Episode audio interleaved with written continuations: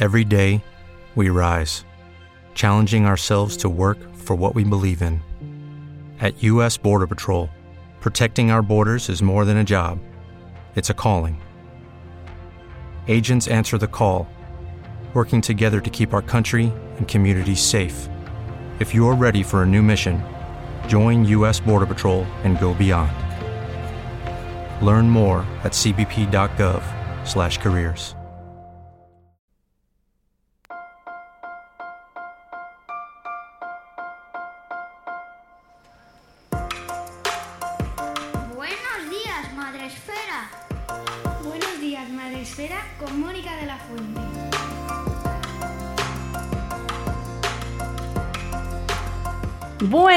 días, Madre Esfera. Bienvenidos un día más a nuestro espacio Madre Esfera, este programa especial que hacemos cada dos meses, más o menos, aquí en Espacio Fundación Telefónica, en pleno corazón de Madrid, rodeado siempre por obras y cosas que pasan en Madrid, pero y lo bien que nos lo pasamos.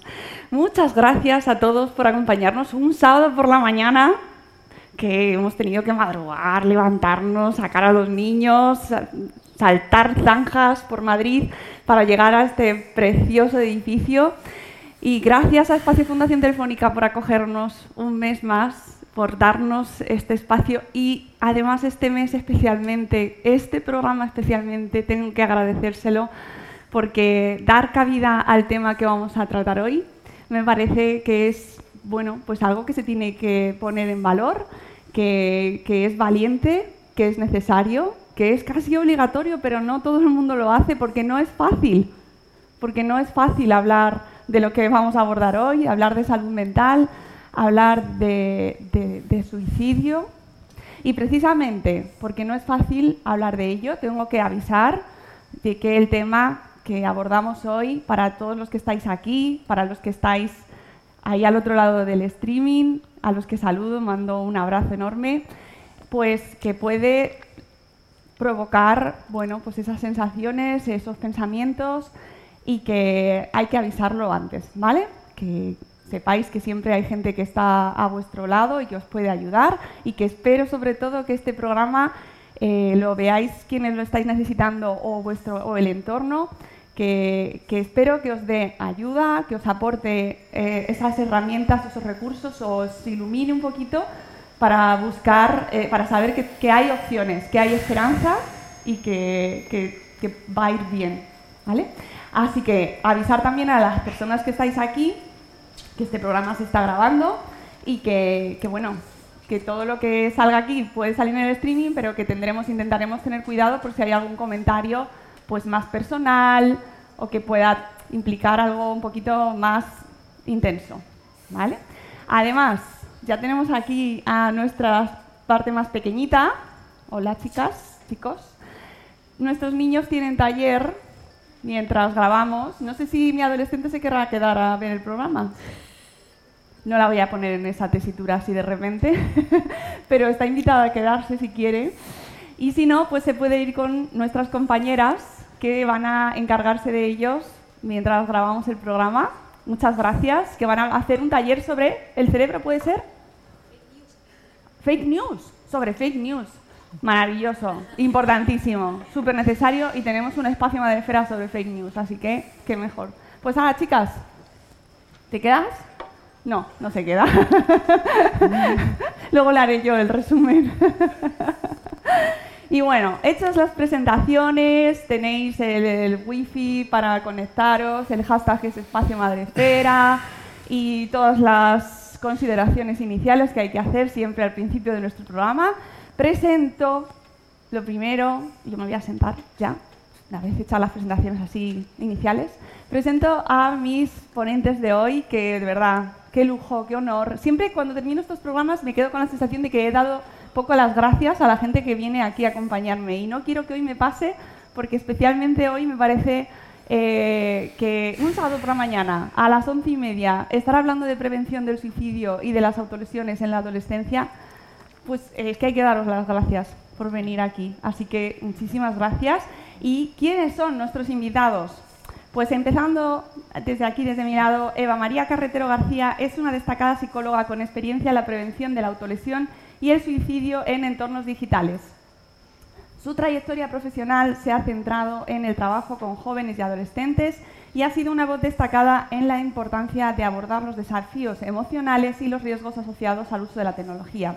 Ha contribuido significativamente en la investigación y el desarrollo de programas de prevención, brindando herramientas prácticas y recursos para ayudar a los padres, tanta falta nos hacen, educadores y profesionales de la salud en la protección y el cuidado de la salud mental de los jóvenes. Su enfoque comprometido y su pasión por la prevención hacen de ella una experta en este campo y una voz influyente en la promoción de entornos digitales seguros y saludables. Muchas gracias, Eva. de verdad, es un lujo tenerte aquí. Y antes de, continuar con la presentación, eh, simplemente, ¿por qué has eh, decidido dedicarte a esto? Bueno, lo primero, muchas gracias a ti, Mónica, por invitarnos y por dar voz a un problema pues tan, tan silenciado como, como preocupante y doloroso pues como es la, autolesión y el suicidio. ¿Y por qué me dedico a esto? Buf, buf.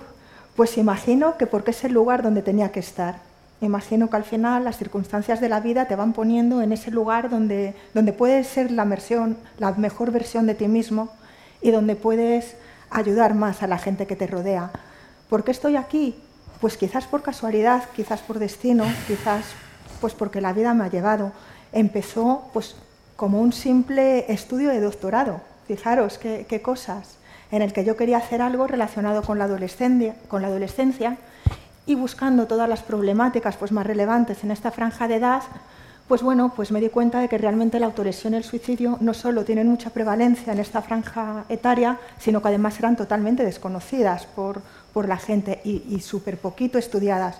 Entonces, pues bueno, empecé a investigar, empecé a investigar y al final pues me empecé a meter en este mundo que, que a día de hoy pues, pues me apasiona y me apasiona porque hace falta tanta voz, hace falta tanta ayuda, hace falta tanta escucha para esta gente que está sufriendo y al final es que la autolesión y el suicidio mm, es, cosa, es cosa de todos. Hasta al final estamos hablando de dolor, estamos hablando de sufrimiento y todos tenemos que poner nuestro granito de arena para, para colaborar. Yo tengo un reto contigo y es conseguir que salga con redes sociales este programa. difícil, difícil. bueno, soy muy insistente. con nosotros también está, eh, a ver, perdón, eh, Luis Fernando Fernando López Martínez, ¿vale? Eh, Fernando mejor. Es un reconocido psicólogo especializado en la prevención de la autolesión y el suicidio también en entornos digitales. Cuenta con una amplia experiencia en el campo de la salud mental y ha trabajado tanto en instituciones académicas como clínicas. Su dedicación y compromiso en el estudio de los desafíos emocionales que enfrentan los jóvenes en el mundo digital lo han llevado a ser autor de la Guía Práctica de la Prevención de la Autolesión y el Suicidio en Entornos Digitales, una obra de referencia en el tema que tenemos aquí que luego comentaremos. Eh, reconocido por su enfoque empático y basado en la evidencia científica, brindando herramientas y estrategias efectivas para abordar estos problemas en la actualidad. Misma pregunta para ti, Fernando. ¿Qué te ha llevado...? Que me temía, me temía que iba a ser esa pregunta, ¿no? Bueno, es una pregunta complicada, es una pregunta complicada pero siempre yo siempre he pensado que todas las profesiones que se llaman vocacionales son la profesión vocacional siempre tiene un fuerte componente autobiográfico, ¿no? Y siempre es una confesión autobiográfica. Y creo que la conducta suicida, la conducta autolesiva, eh, de un modo u otro siempre ha estado presente en mi experiencia vital, de un modo u otro, y creía importante el poder acompañar en el sufrimiento, en el dolor, en el silencio, en el tabú, aportando pues quizás un, una mirada compasiva, una mirada amable, una mirada sensible, para poder acompañar esos momentos de oscuridad. Y en esos momentos de oscuridad encontrar el modo de acompañarnos juntos en espacios amables, sensibles y cálidos para poder encontrar formas donde la vida merezca la pena ser vivida. Ay, Qué bonito. Eh, Paula García Valverde Fonseca. Es Paula García, ¿verdad? Pau. Ah. Para los amigos. Con la G, siempre me, Es Paula. Paula es psicóloga general sanitaria, experta en recuperación psicosocial y laboral con personas con trastorno mental grave y especialista en suicidio. Además es psicoterapeuta humanista, formándose actualmente como terapeuta gestalt. Desde muy joven sentía una profunda vocación por ayudar a personas con sufrimiento psicosocial y en la actualidad cuenta con una extensa experiencia de intervención en trastorno mental grave en distintos recursos de la Red de Salud Mental de la Comunidad de Madrid. Realizó formación en psicoterapia humanista especializada en terapia focalizada en la emoción por la Universidad Pontificia de Comillas y la York University. Esto centra su intervención profesional en el universo interior del individuo, en su aprendizaje y gestión emocional y en cómo ello afecta al día a día personal y relacional de quienes acompaña en su proceso de recuperación. Actualmente desarrolla su actividad profesional en AMACE, Asociación Española de Apoyo en Psicosis, Además, Paula es fiel defensora del feminismo y de los derechos de los animales, amante de las plantas y de la astrofísica y colabora con la empresa de su familia Boreal Vegan Chocolatier. Mira, con el tono dulce. Esto pues podías haberte traído aquí algo ¿eh? de la familia. Tendremos que repetir. Misma pregunta, nada, cero sorpresas. Eh, ¿Cómo acabas aquí y encima un sábado por la mañana aquí madrugando también con nosotros? Bueno, pues como acabo aquí muy agradecida, lo primero de, estar aquí, Mónica, muchas gracias por confiar otra vez en mí.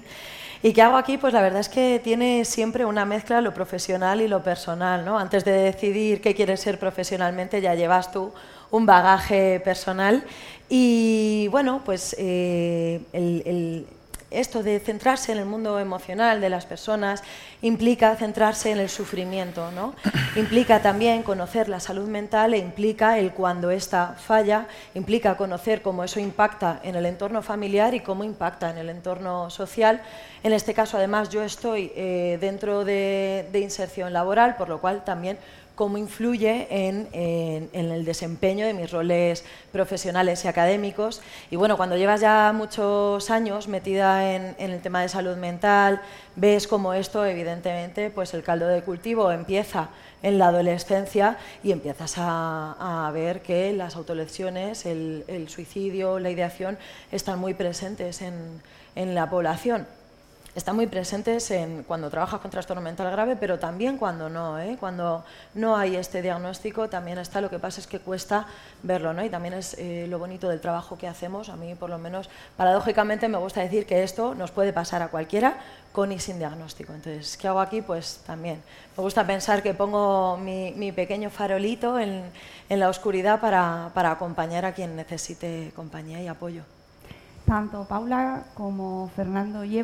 eh, pues han escrito cada uno libros que tenéis a la salida, podréis comprar, ellos lo van a firmar, que nos han traído aquí. Un poco ha sido, con Paula tuve el placer de hablar el año pasado eh, con la publicación de su libro Prevenir el suicidio, una guía para ayudarte a ayudar. Eh, pensado para público más general, muy amplio, además de una lectura pues muy accesible, que yo creo que todo el mundo debería acercarse, porque creo que, como bien dices, a todos nos puede pasar en, nuestro entorno. Y en el caso de Fernando Lleva, pues me ha llegado un poquito más tarde, la vida te va, te va poniendo cosas en el camino y dices, es, por aquí tienes que ir, ¿no? Ves la línea, te lo va trazando y de repente cuando me llegó y vi vuestro libro, dije, esto es el momento, cuando me aceptaron el programa ya total y conseguí cuadrar fechas con vosotros, que no ha sido nada sencillo, amigos, nada, eh, pues vi claramente hacia dónde teníamos que ir, ¿no? que es este guía práctica de prevención de la autolesión y el suicidio en entornos digitales. Y la pregunta que os tengo que hacer a los dos, eh, en este caso, es por qué eh, este, en este momento, ahora, con este público y este contexto, ¿no? este entorno digital y, y la adolescencia. ¿Por qué hablar de ello en este libro ahora? Bueno, porque al final no podemos olvidar que, el, mundo, digital es un mundo cada vez más real y especialmente en, la edad adolescente. No podemos olvidar que hoy en día nuestros, nuestros jóvenes, nuestros niños e incluso ya los adolescentes un poquito más mayores como, como nosotros, ¿verdad? De jóvenes. Efectivamente, pues una parte de nuestra vida muy importante se desarrolla a través de los entornos digitales. Entonces es lógico pensar que si nuestra vida en gran parte se desarrolla en estos entornos, pues estos entornos van a afectar también eh, a, problemáticas como puedan ser la autolesión y el suicidio. Tenemos que tener en cuenta que hoy en día los jóvenes se expresan a través de las redes. A través de las redes se expresan sus emociones, expresan sus intereses, a través de ellas se comunican, a través de ellas encuentran lo que les gusta, a través de ellas viven su vida. Entonces, no es lógico pensar que si ellos viven una parte importante a través de la red, la red va a tener una, una repercusión importante luego en su vida real también. Ojo, con todas las ventajas, pero también con todos los inconvenientes pues que esto puede llegar a suponer, que son muchas tanto por un lado como, como por otro. Pero lo que sí que está claro es que no podemos hoy en día eh, valorar una problemática como es la autolesión y el suicidio sin tener en cuenta este entorno tan importante y tan impactante en la vida de los adolescentes como es el entorno digital. Bueno, yo un poco por complementar a, mi compañera, eh, nos damos cuenta a través de los años de la práctica clínica en consulta que es muy difícil, muy complejo el poder diferenciar cuál es la conducta que tienen nuestros pequeños en el día a día más tradicional de las conductas, de las experiencias que tienen en, el entorno digital. De hecho, la mayoría de los acontecimientos vitales estresantes, que sabemos que son factores de riesgo para la autolesión y el, y el suicidio, la mayoría de ellos ocurren dentro de las pantallas. Como ellos dicen, la mayor, las mayores movidas que tienen les ocurren dentro de las pantallas, las rupturas sentimentales, las discusiones, eh, la sensación de abandono, de rechazo, ocurren en la mayoría de ocasiones silenciadas, ocultas bajo pantallas y sin un apoyo y un acompañamiento de las figuras significativas de su vida, sean las familias, sean los profesores, sean las personas que estamos eh, abocados a poder acompañarles en esos momentos de sufrimiento. Y entendimos cómo dentro de las redes sociales había un nicho especialmente problemático, había una evolución de un desarrollo de comunicación especialmente peligroso donde la autolesión y la conducta suicida se promulgaba como si un virus se tratase dentro de la red, comunicándose precisamente en las formas, en, una expresión, en una búsqueda de esa esperanza, pero a través de un contenido muy insalubre, muy peligroso, aportándose medios, aportándose recursos, aportándose ideas, retroalimentando precisamente el sufrimiento sin una salida amable, aportando ideas para seguir avanzando en la autolesión y seguir avanzando en la ideación suicida dentro de un entorno que no estaba sostenido, que no estaba eh, correctamente vinculado a la salud. Y creímos importante el poder hacer una guía, el poder reflejar, el poder mostrar a la sociedad en una sociedad líquida donde nos encontramos, donde precisamente nuestras relaciones dejan de ser profundas y significativas, sino que son muy superficiales a través de las redes, cómo la red social albergaba este contenido y cómo deberíamos de plantearnos, o al menos tener la reflexión de cómo debemos hacer un cambio en la sociedad, hacer un cambio en la evolución de dónde están avanzando las nuevas tecnologías para proteger estos espacios de salud también dentro de las redes sociales. Y quizás este, eh, este esta guía práctica de, prevención de la autolesión y la conducta suicida, hemos elaborado otros manuales, otros escritos, hablando precisamente también de la autolesión y la conducta suicida, pero este en concreto se enfoca en cómo debemos mostrar y educar y educarnos en la sociedad, en las familias, en los profesionales, para educarnos la mirada para saber dónde mirar. Cuando nuestras hijas, cuando nuestros hijos vuelcan precisamente a través de la red social, a través de Internet, su dolor y su sufrimiento, sabiendo y conociendo que hay un otro a través de la pantalla donde quizás ese dolor lo use para provocar más dolor. Y debemos de contrarrestar precisamente esta influencia que tienen las redes sociales para hacer de ellas un lugar de crecimiento y no un lugar donde el dolor y el sufrimiento pues precisamente no tiene una contención desde la humanidad y desde el sentido ¿no? práctico y desde el sentido vivido de la vida. Esa es la idea, ¿no? que terminemos el programa también eh, dando ese sentimiento de, positivo, de esperanza y sobre todo de que las familias que nos ven y pensando sobre todo en nuestro público, que hay muchísimas familias de, de Madresfera que no entran realmente en el entorno, porque no es fácil entrar en el entorno de un adolescente, en la vida de un adolescente. Precisamente es la etapa en la que directamente se alejan más, ¿no? Con lo cual, eh, se crea esa barrera, aparentemente, ¿no? en la que las familias parece que dejan de saber lo que pasa con sus hijos y sus hijas y, no entran en esos espacios digitales, con lo cual se parece un abismo insalvable llegar a, ellos. Por eso me gustaría que con este programa intentemos acercarles o dar pequeños puentes y sobre todo invitar, que yo creo que es algo que quedará también al final, ¿no? pero invitar a las familias y al entorno educativo y sanitario a, atender esos puentes ¿no? y a que existan esos fuentes de comunicación entre, eh, entre todos ellos ¿no? y que, se pueda generar esa comunicación. Eh, hablemos de salud mental también, general, ¿no? A nivel general, porque hemos hablado mucho precisamente tras la pandemia, se ha como abierto la tapa y, se ha dicho, eh, ha empeorado la salud mental, especialmente de nuestra adolescencia, de nuestra infancia, pero vosotros cómo lo habéis visto? ¿Qué, qué noción tenéis de, esa, de ese titular que se ha dado?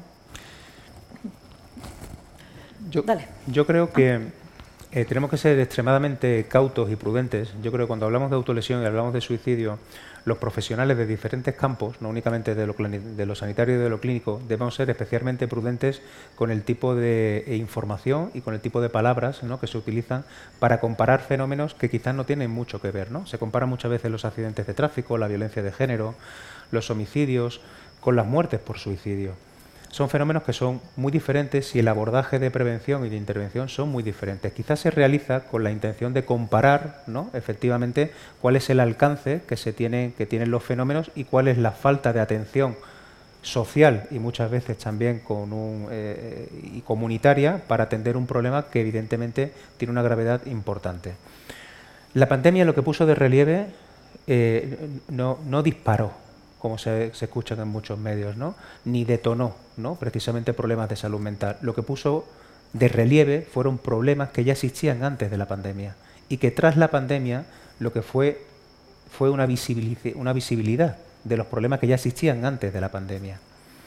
Utilizar términos como pandemia de suicidios, epidemias ¿no? de suicidios, y lo expreso aquí ¿no? con un fin de, realizar una, una crítica social, de poder, eh, del peligro que existe en poder ¿no? utilizar esta terminología que nos aleja, quizás, ¿no?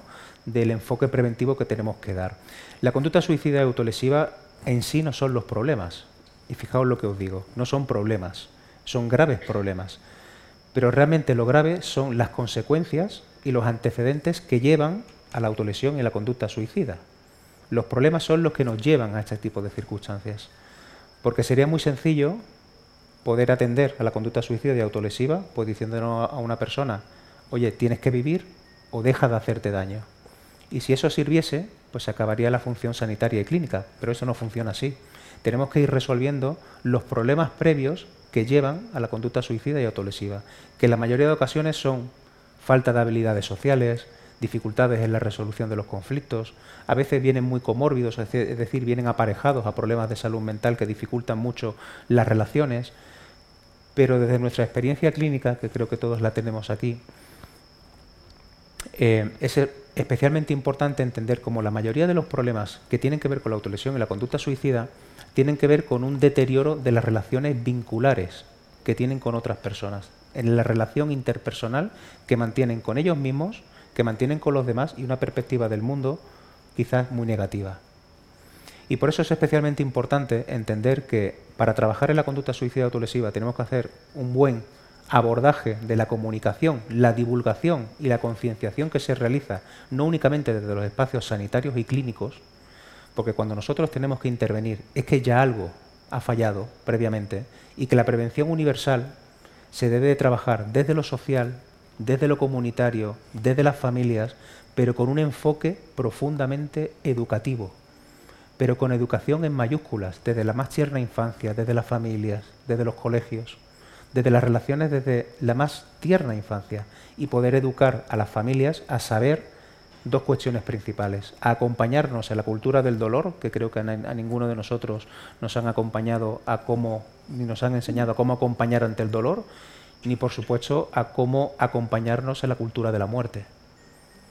Somos analfabetos emocionales en, en estos campos. Y eso es un compromiso que tenemos como sociedad de poder educarnos en primera persona para poder acompañar en el proceso de maduración de nuestros pequeños para hacerlos mujeres y hombres del mañana con unas buenas características emocionales, con una buena capacidad de resiliencia, con una buena tolerancia a la frustración para poder tolerar las bofetadas que le va a dar la vida.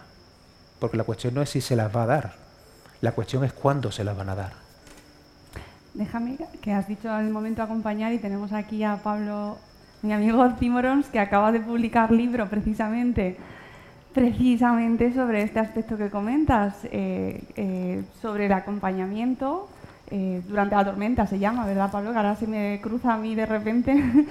y, y, por favor, recurso imprescindible tanto en su primer libro como este para que las familias y el entorno también sepamos cómo acompañar, porque es que es verdad, no sabemos, no sabemos cómo hacerlo, ni cuidarnos nosotros mismos como cuidadores. Eva, Paula, ¿Cómo está eh, ahora mismo el momento eh, en cuanto a salud mental general? ¿Qué connociones tenemos? cómo, estamos llegando las familias en este momento a, estos titulares de los que eh, os comentaba antes? ¿Con qué nociones llegamos y qué información tenemos, creéis que tenemos sobre las ideaciones suicidas o los intentos de auto, o, los, intentos de suicidas o las autolesiones, ¿no? que nos llegan nombres, palabras y de familias que estamos preocupadas por oye, eje esto, la vida, lo que es la vida. Nos llega eso y qué nociones tenemos. Eh, ¿Voy? Venga. Llegamos con urgencia, así como titular. Yo creo que la pandemia no sirvió para provocar nada, ni, ni, se descubrió la receta de la Coca-Cola. Sí es verdad que yo creo que la pandemia sirvió para quitar la alfombra, de llevar muchos años barriendo debajo de ella eh, la pandemia quitó esta alfombra y, bueno, pudimos ver que efectivamente había mucho subyacente, que es, eh, no lo dinamitó la pandemia, igual la pandemia fue la gota que colmó el vaso. Y, yo creo que tres años después lo que hay es un, bueno, pues efectivamente, había aquí mucho y ahora estamos en un, ¿y qué hacemos? ¿Qué hacemos con esto que nos hemos encontrado? ¿Qué hacemos? Eh, creo que también es un buen momento para repensar en la alfombra que hemos quitado para no volver a caer en este error y creo que es lo bueno que se, que se está haciendo ahora precisamente con espacios como este, ¿no? pudiendo divulgar sobre salud mental, sobre prevención y sobre, y sobre intervención y también, pues efectivamente, también sobre cómo acompañar, ¿no? porque eh, sobre todo nos llega mucha urgencia por qué hago ¿Qué hago eh, si tengo un familiar, si sospecho que hay ideación suicida? ¿Qué hago si, pues, en este caso, a lo mejor donde yo estoy, pues oye, me acaban de diagnosticar psicosis, depresión y tal? ¿Qué hago? ¿Qué hago? Y vengo con mucha urgencia de quítame esto, porque además no sé, eh, no sé manejarlo, no lo entiendo precisamente por el tabú que hay alrededor de la salud mental, que hay alrededor del suicidio.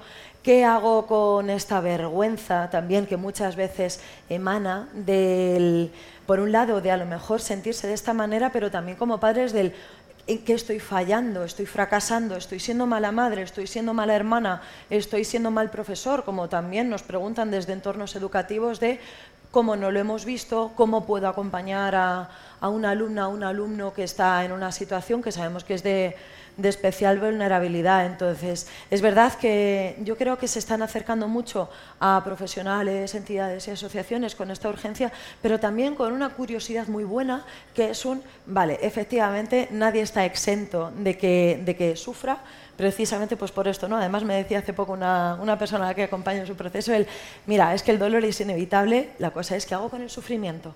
Bueno, pues viene la gente también como con esta curiosidad humilde de cómo esto nos puede pasar a cualquiera, yo qué puedo hacer conmigo, con mi familiar, con mi alumno, con mis compañeros de trabajo, que también estamos viendo cuál es el rol eh, de la salud mental en el entorno laboral y en entornos académicos. No será este Nos la... da para otro podcast. para varios. Entonces, bueno, yo creo que estas son como los, los, dos ingredientes principales, ¿no? La urgencia por quítamelo ya o vamos a resolverlo ya, cuando sabemos que esto no es una cosa de se quita y ya está, sino que viene criándose desde hace mucho y precisamente por eso la prevención casi en infancia, eh, con esta urgencia, pero también con esta con curiosidad y con ganas, ya no solamente con ganas de mi familiar que está sufriendo o, mías, sino del, si nos ha pasado a otros, tengo que saber ver a quién le puede estar sucediendo también, ¿no? en qué otros entornos me lo puedo encontrar para prevenir haber llegado como a este escalón.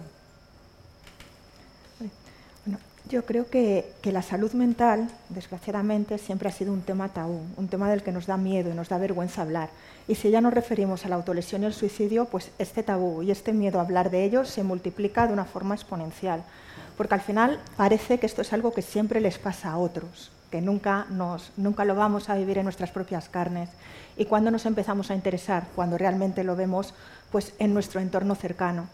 Desgraciadamente, por mucho que ahora eh, parece pues, que, se está empezando a romper y estamos empezando a hablar un poquito de estos temas, al final la autolesión y el suicidio son temas tabús porque asustan, porque son temas de los que da miedo hablar, porque están rodeados de una serie de mitos que hemos ido construyendo poco a poco a lo largo de muchos años y nos da miedo el hablar mal, nos da miedo decir algo equivocado, nos da miedo incluso saber, porque claro, en el momento que sabes puedes empezar a ver y en el momento que ves tienes que empezar a actuar.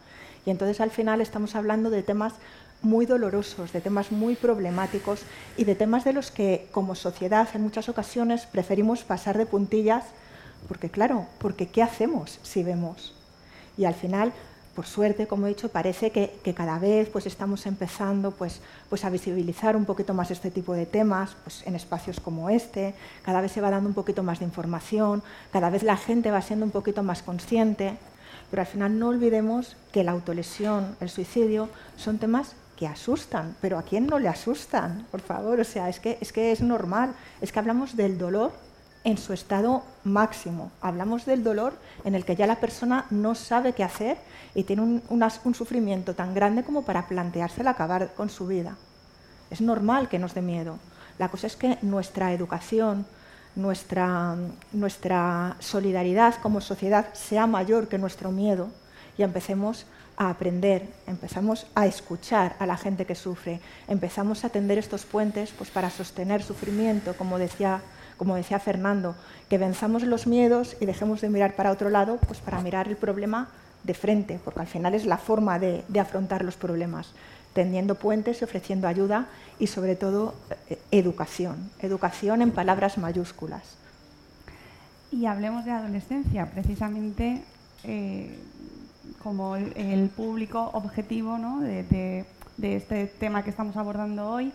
Eh, ¿Por qué es un tema tan delicado o tan difícil o tan urgente esto que estamos planteando, ¿no? prevenir el suicidio en la adolescencia. ¿Qué pasa en esta etapa? Y es una etapa que abordamos mucho en Madre Esfera porque sabemos que es muy intensa, pero, pero ¿qué pasa especialmente en esta etapa para que ahí como que se ponga todo en ebullición y estemos como más perdidos que nunca? ¿Sigo? Yo, ya que me he lanzado, me, he venido arriba. la palabra, Eva. Me he venido arriba, dejadme sola. es mi tema. A ver, al final, la adolescencia es una época de cambios. Es una época de cambios y es una época de rupturas. Se rompe con la niñez, con todas las ideas, emociones, sentimientos, incluso amigos, incluso figuras de referencia que se han tenido durante una etapa. Todo esto desaparece y se rompe para llegar esto hay que dejar pausa para que los padres que nos están escuchando, que tienen niños muy pequeños, respiren. A ver, que nadie, por favor, que nadie hiperventile, que no pasa nada, que los cambios no siempre son malos. no lo son necesariamente, pero es verdad que tenemos una audiencia de padres con, con todo tipo de edades y asumir eso así de repente suena, pero es verdad que hay que prepararse para ello pero que los cambios no son malos. La cosa es ir acompañando a nuestros niños en estos cambios para que cuando esto, pues para cuando se enfrenten a todas estas problemáticas, nosotros estemos ahí, cuanto menos, de red de seguridad, que no es poco, ¿eh? Y dando la paga. Que no es poco, y dando la paga importantísimo. Entonces, pero fijaros que en esta época de cambios, a todos los niveles, los adolescentes tienen que ir construyendo su nueva identidad, su propia identidad. Entonces se encuentran con que imaginaros todos estos padres que están hiperventilando ahora mismo, que no entienden lo que les está pasando a, sus hijos, imaginaros los hijos que lo están viviendo, que están, que tampoco entienden lo que les está pasando. Están sufriendo, están sufriendo en ocasiones incluso duelos por estas pérdidas personales y conformando una nueva identidad de lo que van a ser en el futuro. Entonces, en esta época de cambios, pero cambios incluso biológicos y hormonales, no hablamos solamente de cambios, de cambios psicológicos, en estos cambios en los que sus figuras de, referencia de ser los padres empiezan a ser los amigos, en esta época en que el entorno social es tan importantísimo, en esta época en la que tanto se siente tanto, en la que todo se sufre tanto, en la que tanto se les exige también en muchas ocasiones, en las que parece que cualquier decisión que toman va a ser importantísima para su futuro, en la que tienen una serie de presiones que, ellos mismos, la sociedad y el entorno les va, les va echando encima, pues en ese momento se encuentran en una situación que a veces no son capaces de gestionar, porque al final son niños, al final son niños que no tienen las herramientas necesarias como para hacer frente a muchas demandas. Pues se encuentran superados, se encuentran con que ya no, saben por dónde salir. Y ahí es donde puede aparecer en ciertas ocasiones en algunos chavales pues estas ideas autolesivas y, estas ideas pues suicidas. No me enrollo más porque yo me vengo arriba y no dejo a mis compañeros seguir. Dale, si quieres. A ver, si soy capaz de enlazar esta idea. Eh, nuestras niñas, nuestros niños, sobre todo los adolescentes, eh, están en un mundo, en una sociedad donde las redes sociales e Internet les están robando la concentración y la atención de una forma casi completa. Nos la roban a nosotros, ¿no? Y nosotros que nos hemos incorporado a estas tecnologías, ellos han nacido ¿no? con, con estas tecnologías. En este proceso de, secuestro de la atención y de la concentración, en el proceso de eh, individuación adolescente, donde transitan sus duelos, como bien ha dicho Eva, ¿no? del cuerpo de la infancia al cuerpo de la adolescencia y de la adolescencia a la adultez, la pérdida de sus amigos, la importancia del vínculo con sus iguales, la importancia de no sentirse rechazados, de no sentirse abandonados, la necesidad de pertenencia al grupo, tienen cabida determinados comportamientos y determinados fenómenos como es el bullying, como es por ejemplo el ciberbullying, que ocurre también dentro de las redes sociales. Y eso evidentemente genera una serie de circunstancias, una serie de relaciones que producen fuertes deterioros emocionales en los pequeños, donde no encuentran lugares para cimentar y no encuentran lugares para resolver las dificultades que están, que están viviendo. Esta inmediatez evidentemente tiene un correlato también para la salud mental, donde no se permiten el tiempo suficiente para poder desplegar ni trabajar, ni tampoco nosotros a veces como profesionales y por supuesto las familias tienen a veces ni el conocimiento ni a veces el, el, el darse cuenta de las circunstancias que viven, porque estas emociones son muy efervescentes surgen, se marchan y están en un constante ir y venir a través de las redes sociales precisamente porque esa atención y esa concentración está constantemente pervertida, está constantemente sublimada, está constantemente secuestrada. Y en estas redes sociales, en este proceso de esta necesidad de pertenencia social, de integración en los grupos, encuentran sus pares de iguales, sus compañeras, sus compañeros que están dentro de la red social, donde a veces la autolesión y la conducta suicida se utilizan como medidas para disminuir el dolor que sienten ante la desconexión de las relaciones que encuentran. Y no es extraño porque nuestros mejores eh, mentores, nuestros mejores maestros son siempre nuestros pacientes, nos enseñan y nos muestran cómo a veces el inicio de estas prácticas se producen por conductas de imitación vicaria, donde otra amiga, donde otro amigo inicia la autolesión, se inicia la ideación suicida. Y el correlato y la expresión y la comunión dentro de la red social en estos espacios empieza a permear, empieza a tener un caldo de cultivo donde las personas aprenden que a través del dolor expresado en el propio cuerpo y buscado o a través de la ideación de muerte, consiguen disminuir el dolor psicológico que sienten.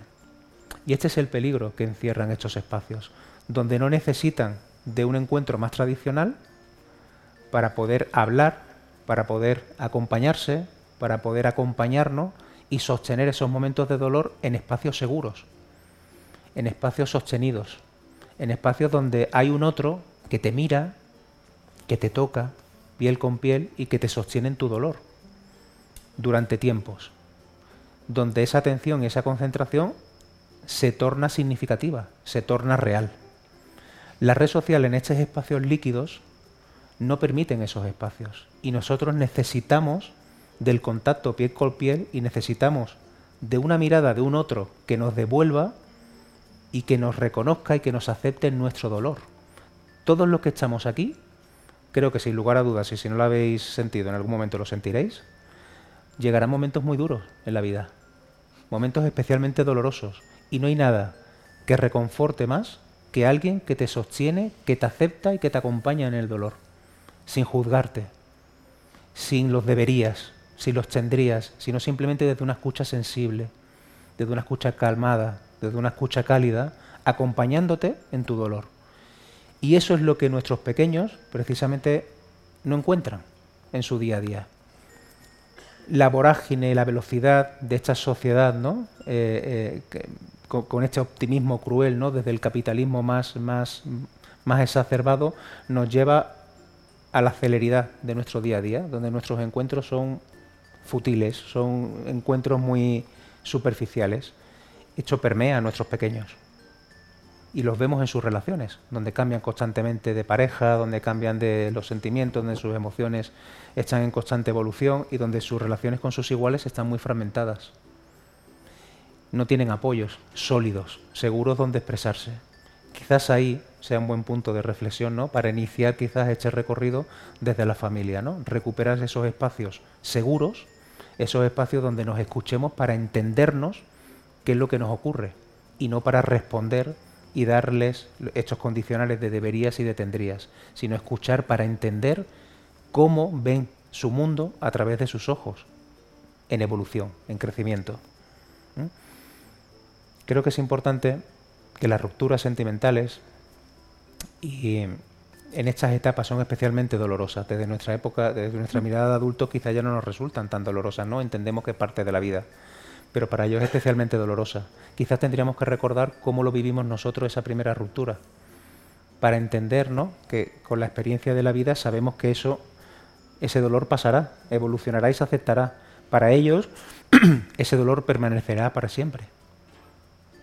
Imaginaos si ese dolor que piensan y fantasean que no tiene un final, se encuentran con dos mil personas más que le dicen a través de la red social que ese dolor nunca va a acabar y que quizás con la autolesión o con la ideación de muerte su sufrimiento terminará.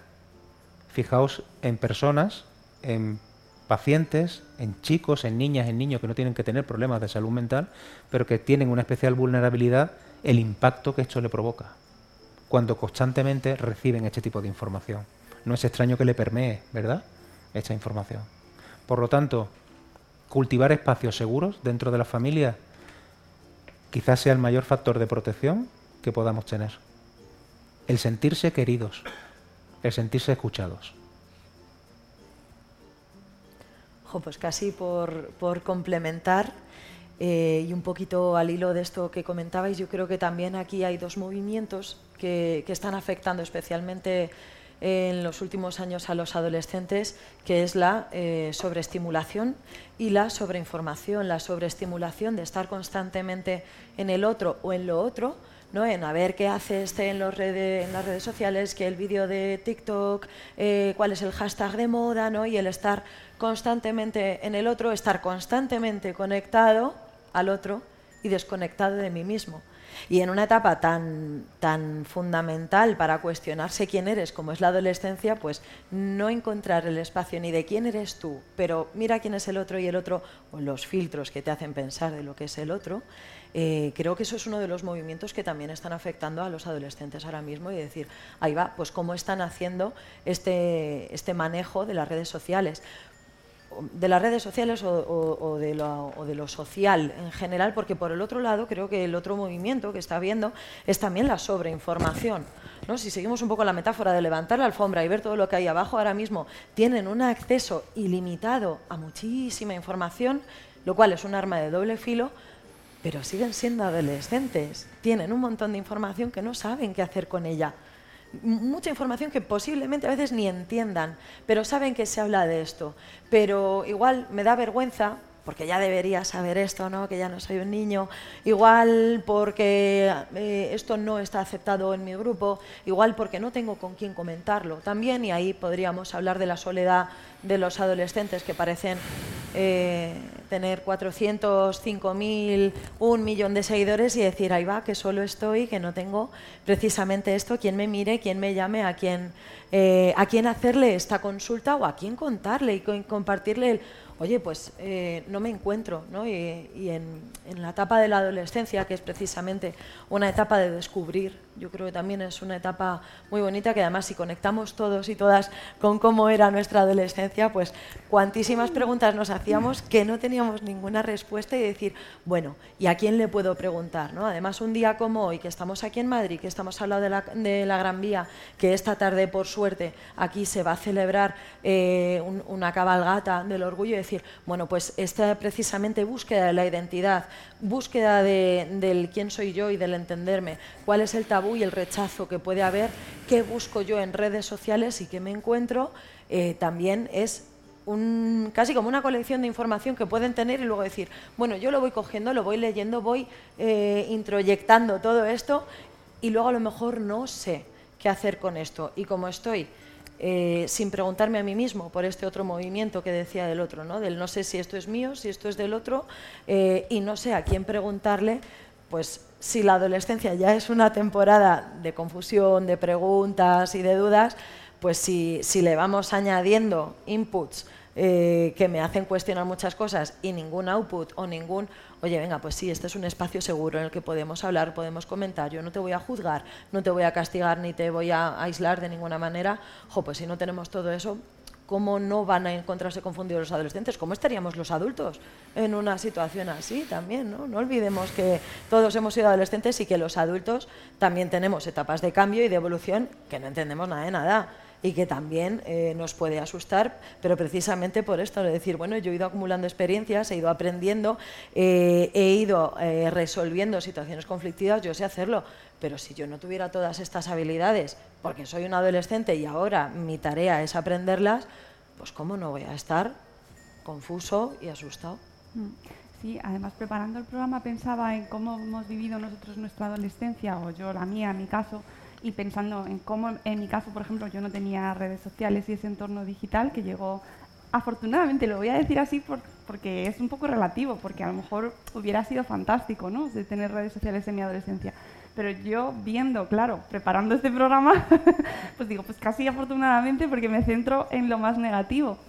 Pero no, no sé si somos capaces de entender como sociedad y como pues desde la familia, desde los entornos educativos, eh, el contexto de reto diario al que se somete nuestra adolescencia. Esta mañana, por ejemplo, sin irnos muy lejos, veía un tuit de una chica que acaban de terminar la EBAU y había sacado, no sé si casi un 14, ¿eh? o sea, no sé si es lo máximo, pero...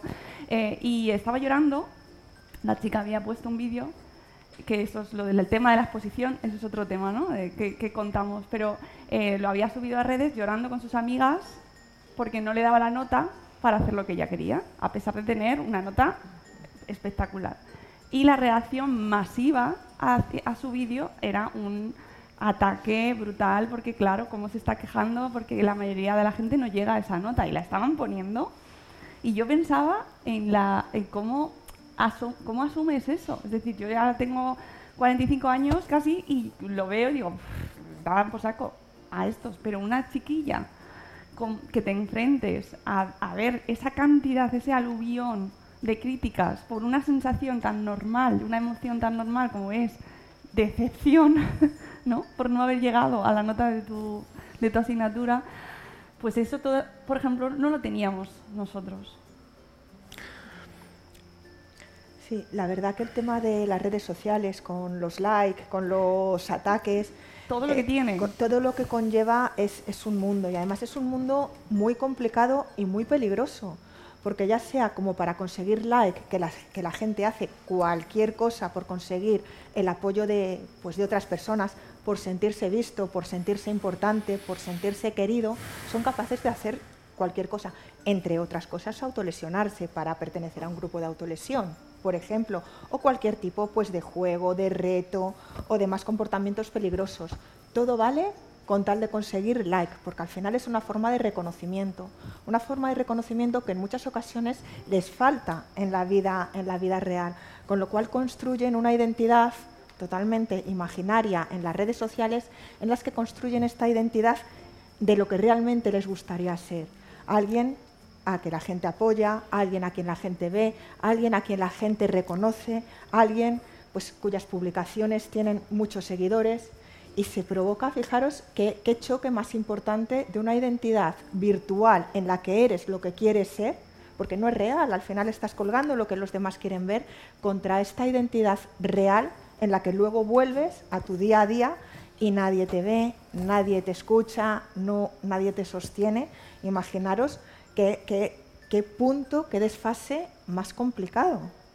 Pero luego tenemos la otra parte en la que están los no like, los dislike o, el hate. El hate. El hate, que es terrorífico, que es terrorífico, porque al final no nos damos cuenta que detrás de cada no like o detrás de cada crítica hay una persona. Y hay una persona que está recibiendo esa crítica como algo real y le está impactando, y le está impactando, y le está impactando y al final acaba, pues, pues como ha pasado en muchas ocasiones, pues eh, incluso con famosos, sin ir más lejos, que han tenido que dejar las redes, han acabado con depresiones, porque al final es recibir odio de forma gratuita. Odio de gente que ni siquiera te conoce, pero tu sentimiento es real. Es un sentimiento de que es que la gente me odia. Pero yendo un pasito más allá, yo me preguntaría, ¿por qué tenemos la necesidad de colgar el que me siento mal en Internet? Quizás es porque no tengo a nadie en mi entorno a quien expresarle que me siento mal y que me sostenga en ese sufrimiento o que me acompañe y siento la necesidad de buscar este apoyo a través de las redes. ¿Qué quiero decir con esto? Que no es tan fácil, que estamos hablando de un tema muy complicado que tiene muchos hilos y que tiene muchas vertientes, que, que no es tan fácil como decir like, como decir dislike o como decir hate. Estamos hablando de un entorno que tenemos que empezar a comprender, tenemos que empezar a regular y tenemos que ser capaces de empezar a gestionar de una forma adecuada, porque nos está ocasionando muchos problemas. y, las cosas, pues es así, vamos. Estamos en una sociedad que creo que tendremos que plantearnos, de verdad, yo creo que seriamente, lo hemos hablado muchas veces, estamos sumidos en una dictadura de la felicidad y una dictadura del like, completa y absoluta, donde nuestra vida se ha vuelto pública a través de las redes sociales, mostrando una faceta de nosotros que no tiene nada que ver con lo que es la vida. De hecho, lo que se muestra en las redes sociales no tiene nada que ver con lo que es la vida. Mostramos lo bien que nos va, los trabajos que conseguimos, los logros, los éxitos, pero muy, en muy raras ocasiones se muestra lo que es la vida en realidad, que es lucha, que es sufrimiento en la mayoría de ocasiones, que son pérdidas y es avanzar para seguir viviendo. Porque la vida es eso, es una lucha constante para solventar las dificultades que la vida nos trae. Y en esta dictadura del like, en esta dictadura de la felicidad a la que las redes sociales e Internet nos ha sometido, estamos permanentemente y constantemente intentando mostrar, mostrar una identidad virtual que nada tiene que ver con lo que es la vida en sí. Porque hemos aprendido, mediante mecanismos de condicionamiento, mediante este eh, mecanismo de recompensa inmediata de ser visto y reconocido a través de un dedito para arriba o a través de un me gusta, entender que así nos van a aceptar, que así nos van a reconocer, que así nos vamos a sentir integrados. Y da igual que tengamos un millón de likes, que nuestro foco se va a poner en las dos personas que nos han dicho que eso no nos sienta bien. Hemos focalizado nuestra atención y nuestra concentración hacia la búsqueda, hacia el foco de donde no nos sentimos reconocidos.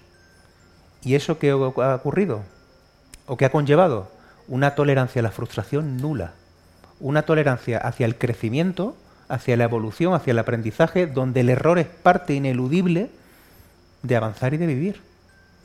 Por eso nuestros pequeños, ante la más mínima situación de frustración, entran en unas situaciones emocionales muy desreguladas se desregulan muchísimo, no saben regularse, no son capaces de compensar estos vaivenes emocionales para seguir avanzando en las dificultades de la vida y aprender de las bofetadas que le da la vida.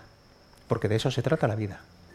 La red social es un escaparate público donde intentamos mostrar una versión de nosotros que en la mayoría de ocasiones nada tiene que ver con lo que somos. Porque ahí ocultamos lo que realmente somos. Por el miedo a que nos digan, a que nos señalen, a que nos digan que no somos, que no pertenecemos, a que digan que no importamos y lo intentamos camuflar. Pero es que la vida nos va a situar en ese lugar, donde en algún momento se nos expulse de los sitios, donde en algún momento nos digan que no servimos, donde en algún momento nos impelen a tener que abandonar lugares porque no tenemos las competencias adecuadas y tendremos que afrontar que no somos perfectos y que nunca lo seremos. Pero la red social parece que van a gloria todas estas cuestiones y en esta dictadura de la felicidad y del like es donde viven nuestros pequeños. Tenemos que darle una vuelta seria a qué tipo de sociedad estamos generando. Pues yo le quiero dar una vuelta de tuerca y quiero pensar precisamente en los haters, ¿no? En qué te lleva a hacer todo tipo de comentarios precisamente gratuitos a la persona o al personaje Y, no distinguir la persona de lo que muestra en redes sociales y qué es lo que te lleva a eh, decir todas las burradas que se le puede decir a otra persona, qué te lleva a eh, provocar que otra persona vaya más allá y venga, no te atreves, que también esto tiene mucho que ver con, los retos virales a los que se enfrentan, se enfrentan nuestros adolescentes, al ir un poquito más allá, al venga, atrévete, a eres un cobarde, y a este acto de pinchar, pinchar, pinchar, ¿no? Que, que, lleva a la persona a mostrarse y hacer el reto, pero también que lleva a la otra persona a estrangular socialmente al otro y a empujar y a presionar y qué recompensa tengo yo o qué vacíos estoy intentando llenar o qué identidad incluso estoy intentando eh, tener en este, en este espacio. ¿no? Y decir, pues a lo mejor si yo fuera del entorno digital, en el entorno analógico, yo me siento una persona sometida o que me cuesta expresar lo que yo pienso y lo que yo deseo, que me cuesta poner límites y tal, eh, es una necesidad humana eh, poner límites, expresar que algo no está bien y, enfrentar la frustración. Pero decir, bueno, pues si aquí no, eh, parece que el entorno digital es el patio de recreo donde todo vale y donde no importa si se le hace daño a la otra persona o donde se le está empujando a, ir más allá o donde se le está castigando, donde se está haciendo bullying, donde se está haciendo mobbing o donde se está acosando en el formato en el formato que sea, ¿no? donde se está exponiendo también información eh, pro-suicida en, diversos blogs, en, incluso influencers, y decir qué te lleva, eh, qué recompensa o qué morbo debe de tener el exponer esto muchas veces sin ver siquiera cuál va a ser la, reacción de la otra persona, porque la vas a ver en diferido. Pues dices, bueno, yo no sé qué cara estará poniendo este famoso cuando le he dicho que esto te sienta fatal o ojalá te mueras y comentarios de ahí para arriba, ¿no? Que dices, joder, qué, gratis es. Yo no estoy viendo en ese momento la reacción de la otra persona, pero yo lo estoy haciendo con intención de obtener algún tipo de beneficio, incluso si no lo estoy viendo en ese momento. Bueno, pues también sería para pensar qué ocurre con los haters y qué ocurre con la gente, eh, no sé si frustrada decirlo, pero qué ocurre con esa gente que, pincha tanto o que promueve el mal uso de las redes sociales y de Internet. Mm. Habría que, habría que darle una vuelta, Paula, no sé si estáis de acuerdo conmigo, Eva sé que sí, porque lo hemos hablado, lo hemos hablado muchas veces, pero no sé si estarías de acuerdo conmigo en que la, que hay que poner también el foco donde está. Muchas veces ponemos el foco únicamente en lo que hacemos como individuos, en lo que hacemos como personas, ¿no? Lo que hace mi chico, lo que hace mi chica, lo que hace el adolescente, lo que hace el paciente. Pero también tenemos que ver el punto de responsabilidad que tienen las grandes tecnológicas y las grandes empresas de tecnología cuando permiten en determinados espacios, a través de sus servidores, eh, permear y donde permiten una comunicación donde la autolesión, donde la conducta, el cibersuicidio, donde la conducta prosuicida está acampando a sus anchas. Y es importante entender como que igual en la sociedad, si yo eh, establezco determinados recursos, determinados medios, o si yo insulto o injurio a una persona en el ámbito legislativo de aquí de España tiene unas consecuencias civiles o penales, ¿cómo es posible que a través de la red social, que se basan en el, anonimato, porque si eh, tuviésemos nombre y apellidos y pudiésemos identificar a la persona que vierte estos contenidos hecho se regularía muchísimo más, es decir, tener una tarjeta de identidad virtual a través de las redes sociales que pudiésemos comprobar quién es la persona, yo creo que se reduciría mucho, mucho la cantidad de información, de injurias y de insultos que se provoca a través de las redes sociales. Esto, evidentemente tiene una repercusión a la hora de la reputación virtual, de la reputación digital, a la hora de que el algoritmo de Facebook y de Google te sitúe en posiciones mucho más superiores, pero tendríamos que ver cuál es la responsabilidad de las grandes tecnológicas en poder regular de una forma legislativa lo que está ocurriendo a través de las redes sociales y a través de Internet. No únicamente a través de las redes sociales. Muchas veces la red social lo que es es la puerta de entrada a un mundo mucho más oscuro que, escapa por capas y permea precisamente lo que es la red social. Llega a lugares mucho más profundos, pero es la puerta de entrada hacia lugares muy oscuros. Y nuestros pequeños saben bien cuáles son esas puertas de entrada. Y el daño, a veces atroz, que lo vemos en consulta, que provoca las redes sociales y que provoca precisamente la injuria, la calumnia, el abandono, el rechazo que sienten por unos otros digitales que no conocen porque la mayoría de ellos son anónimos, pero el impacto tan profundo que tienen en su sentimiento, en su emocionalidad, en su identidad, en el autoconcepto de cómo se perciben, con problemas tan graves que pueden llegar a la autolesión, que pueden llegar a la evolución de la ideación suicida, que pueden iniciar o complicar o cronificar o muchas veces en situaciones agudas de trastornos de conducta alimentaria. Es decir, mm, tenemos que ver también cuál es la responsabilidad que las grandes tecnológicas tienen en poder regular de una forma legislativa todas estas cuestiones. Porque lo cierto es que se han establecido medidas desde las redes sociales para disminuir, al menos, o para intentar hacer una labor de prevención de las redes sociales, ¿eh? sobre todo en la cuestión de autolesión y conducta suicida. Pero son, pero son medidas, desde mi punto de vista, estéticas, pero no son efectivas.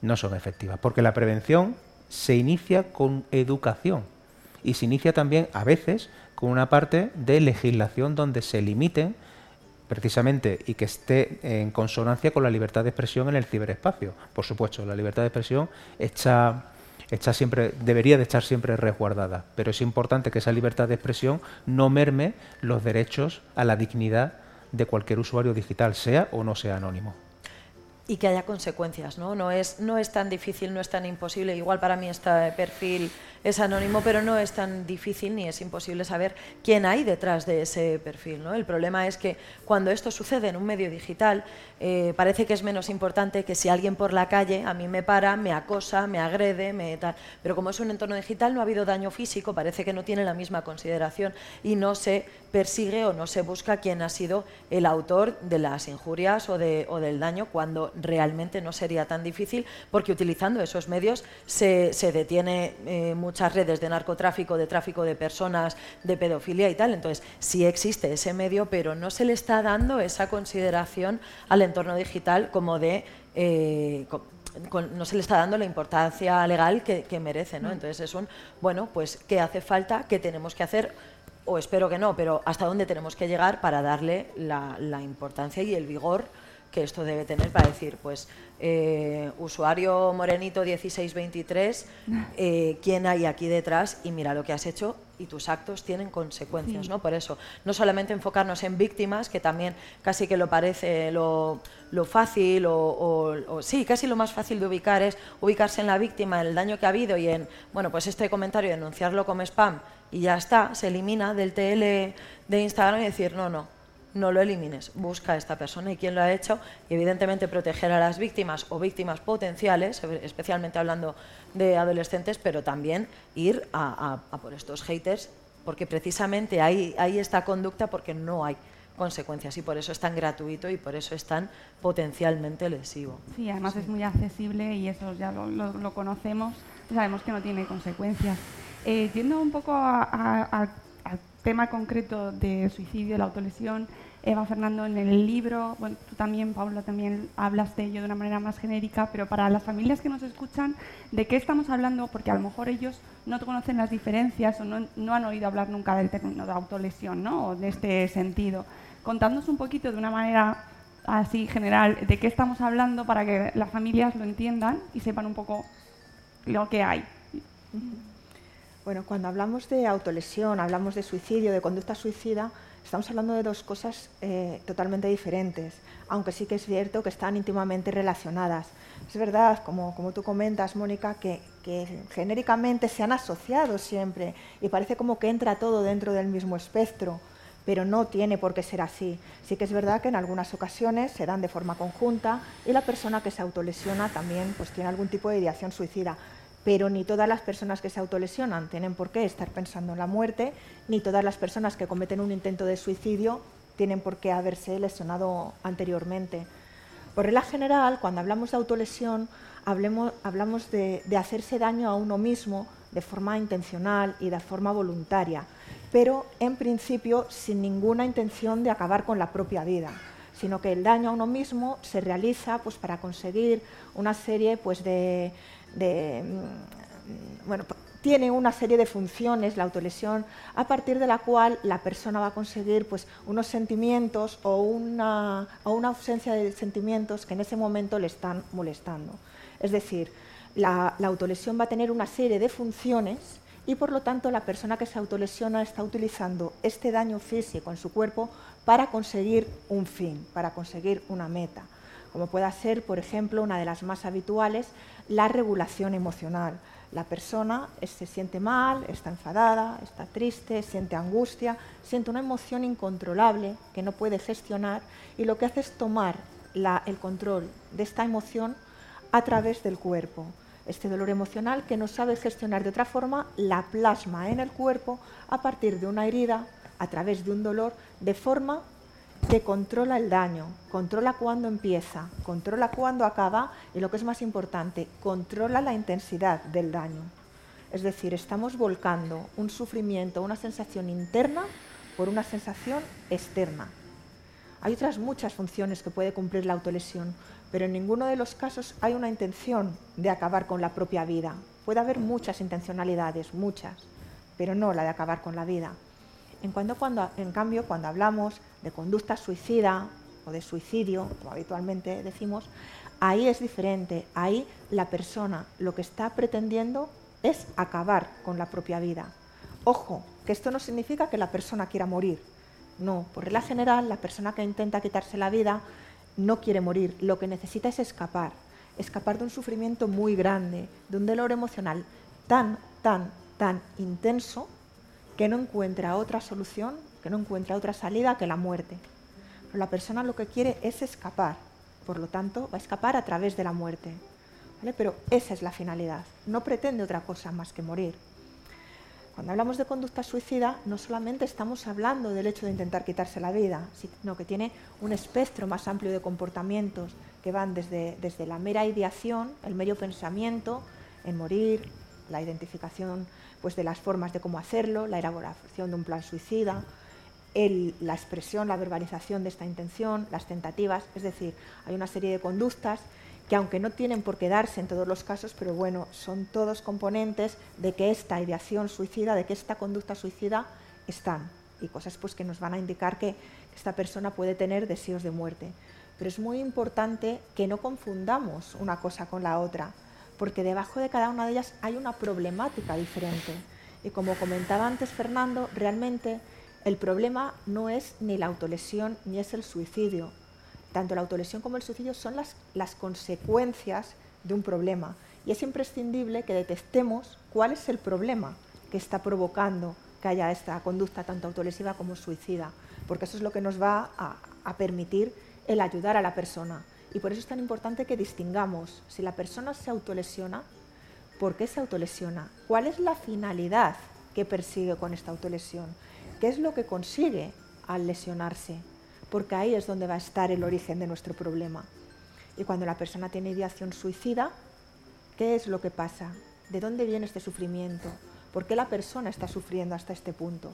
Porque eso es lo que nos va a permitir pero dicho esto, he dicho que son conductas diferentes, que tenemos que, que, ante las que nos tenemos que comportar incluso de forma diferente, no podemos olvidar que son conductas que están íntimamente relacionadas y que siempre, siempre, siempre, siempre la autolesión va a ser una importante señal, señal de alerta de, de conducta suicida.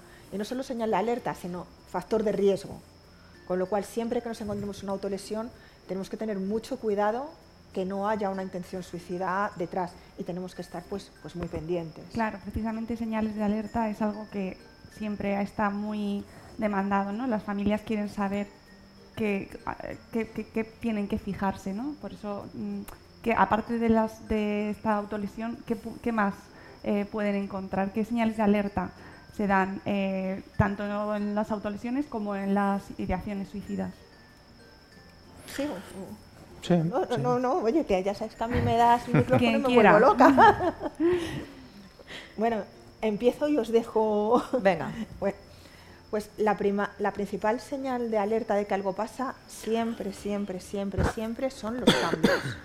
Cambios repentinos, cambios inexplicables, cambios bruscos ante los que tú preguntas por qué se ha producido el cambio y no hay una explicación. Cambios en los hábitos de sueño, cambios en los hábitos alimenticios, abandono de actividades que antes pues hacían sentir bien y de repente se dejan, cambios eh, incluso de actividades, cambios de amistades. Y luego es especialmente importante el tener en cuenta ciertos cambios o ciertos comportamientos que pueden llegar incluso a darnos la señal de que hay una ideación suicida pues, pues bastante formada, que son las conductas de cierre y son despedidas que se pueden llevar a cabo bien en el mundo presencial o, en el caso de los adolescentes, a partir del mundo virtual. Eh, por ejemplo, cierres de cuentas en las redes sociales, por ejemplo, dejar de seguir a personas pues, que antes eran una referencia para nosotros, el borrar de nuestras redes a personas especialmente significativas, cartas de despedida, eh, eh, comentarios o verbalizaciones, ya sea en el mundo real o en el mundo virtual, acerca pues, de, desesperanza, acerca de la falta de esperanza en el futuro, acerca de la, pues, de la poca ilusión por la vida. Todo este tipo de cosas, todo este tipo de señales de desesperanza, cambios repentinos en nuestros comportamientos, eh, todo este tipo de, señales que indican cambios personales profundos, cambios personales eh, complicados, son los que nos tienen que ponernos un poquito alerta, que no tiene que decir que pase nada, simplemente para preguntar, para estar ahí. Que además en una etapa como es la adolescencia, que está llena de cambios, esto es un reto inmenso. Es un reto, pero fijaros que muchas veces estos cambios son propios de la adolescencia y ya está muchas veces se producen porque algo los provoca, que no tiene que ser autolesión, no tiene que ser suicidio, pero puede que haya algo detrás. Pero es tan fácil como este remedio eh, de toda la vida que es preguntar. Simplemente, simplemente se ha producido un cambio. ¿Por qué se ha producido este cambio? Interesarte, estar ahí, tender la mano. Y, y veo, que, veo que has cambiado, porque ya no vas con tu amigo de siempre. ¿Ha pasado algo? ¿Te has peleado?